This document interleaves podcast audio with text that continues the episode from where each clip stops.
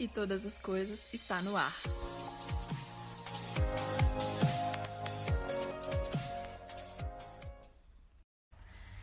E aí, galera, beleza? Tudo bem com vocês?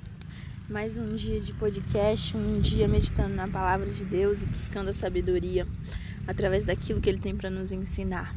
E hum, a palavra do Senhor fala que a tranquilidade é algo muito importante.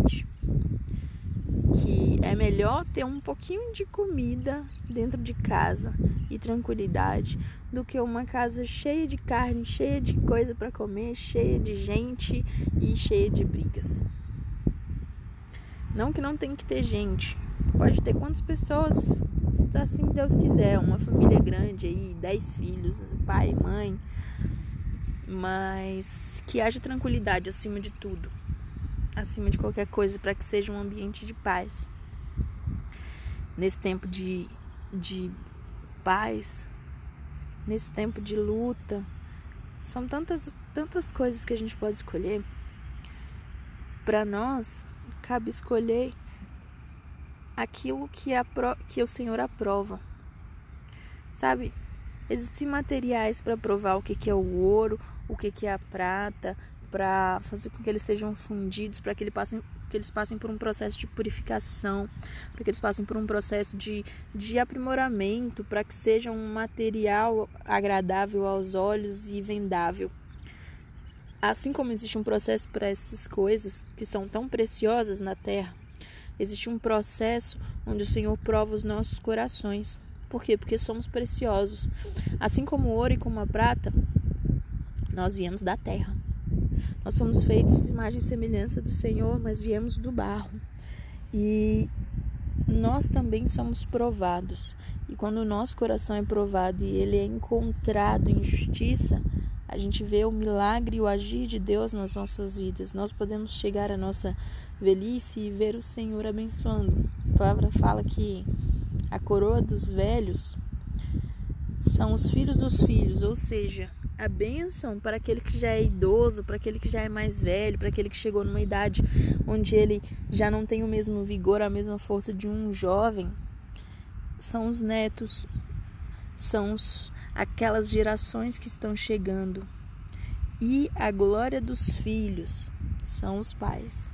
É o filho poder chegar e falar com alegria, com orgulho, feliz porque tem um pai que ensinou o caminho da retidão, que ensinou um caminho de vida, que ensinou a andar de forma íntegra, que conseguiu passar conhecimento, que conseguiu fazer com que esse filho pudesse ser como uma flecha lançado para viver uma vida, uma vida plena nessa terra. Quando a gente encontra isso, a gente vê pessoas que estão realmente conseguindo caminhar num caminho de sabedoria, andar no caminho de sabedoria que é muito melhor do que andar num caminho de tolice. É muito melhor encontrar uma ursa, uma ursa, da qual roubaram os filhotes, ou seja, se encontrar diante da morte, porque uma ursa, uma mãe ursa, ela vai proteger os filhos com a vida dela. Então ela é capaz de matar para proteger. É melhor encontrar com ela do que encontrar um insensato, uma pessoa que esteja dando vazão à tolice. É melhor fazer com que uma discussão nem inicie, nem surja conflito. Por quê? Porque uma discussão é como abrir uma represa. O que acontece quando vem a represa é aberta? Ela vem como uma enxurrada e a água vem de uma maneira tão forte que ela destrói tudo que está na frente dela. Que ela destrói tudo. Por quê? Por isso o Senhor detesta o ímpio. Por quê? Porque onde o ímpio passa, onde o injusto passa, existe condenação e existe destruição daquilo que foi criado por ele. Quando Adão e Eva foram criados, eles foram criados para andar no jardim do Éden, que era um lugar lindo, que era um lugar onde eles tinham acesso à comida, onde eles não precisavam trabalhar. Eles simplesmente faziam aquilo que Deus falava para fazer e viviam e desfrutavam do jardim do Éden. E hum, eles desfrutavam da presença de Deus. Eles desfrutavam da criação de Deus. Eles comiam aquilo que existia lá. Eles compartilhavam suas vidas com os animais. Adão nomeou a todos e ele viveu uma vida diferente através disso. E enquanto Adão desfrutava, estava tudo bem. O problema foi quando ele parou de desfrutar.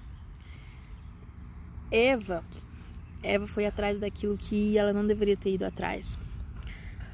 A serpente trouxe a tentação para ela, falou para ela comer do fruto e ela cedeu e ela comeu e ela convenceu Adão de comer. Então eles perderam a parte do viver desfrutando aquilo que a criação de Deus proporcionava para eles.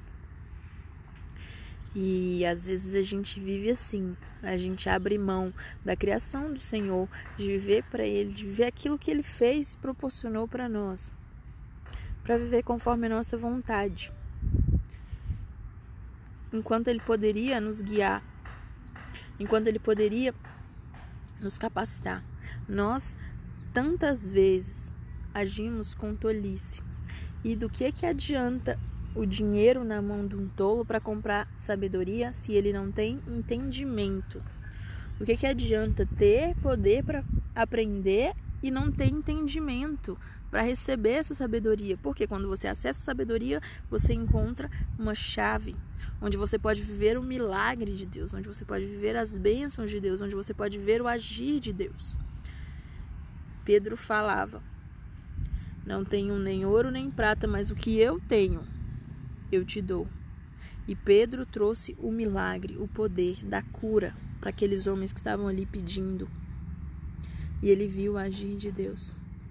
Também a palavra fala que quando a gente está caminhando nessa jornada que é a vida, nós encontramos pessoas e encontramos amigos. Pessoas que nós amamos o tempo todo. E de repente, durante essa caminhada, durante essa vida, Existem momentos de angústia onde nós vemos nascer nessas pessoas mais do que a amizade, mas a irmandade. No meio da angústia nascem os irmãos, são aqueles que ficam junto, são aqueles que estão ali, que oram, que, que ajudam, que participam da maneira que, que é possível participar.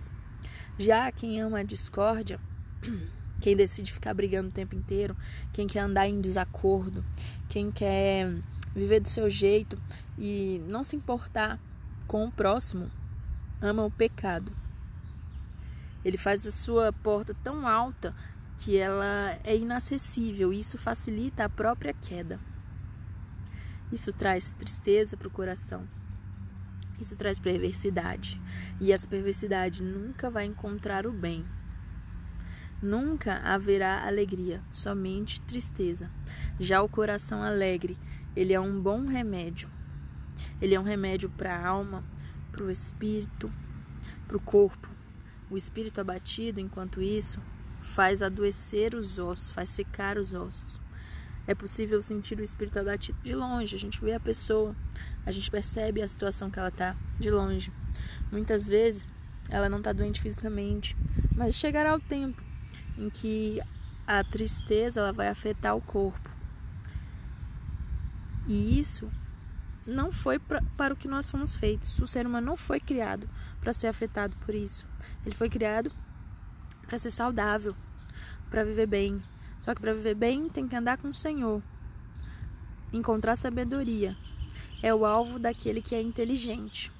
Agora o tolo, ele vai ficar com os olhos voltados para a vida do outro, ele vai ficar com os olhos voltados para o fim, ele vai ficar com os olhos voltados para aquilo que não existe. Nós devemos controlar as nossas palavras, porque quando nós controlamos as nossas palavras, nós possuímos conhecimento. Quando nós temos um espírito sereno, nós somos inteligentes. Porque até o insensato, até a pessoa tola, quando se cala, parece que é sábia. Quando fica calada, fica de boca fechada, se passa por inteligente.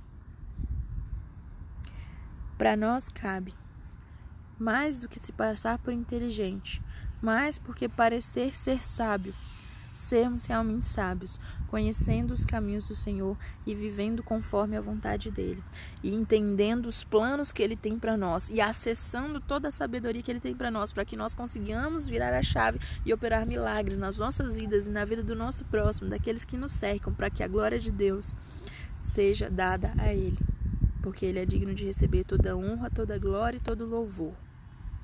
Por amor dele, nós hoje temos acesso à vida, e não somente à vida, mas à vida em abundância.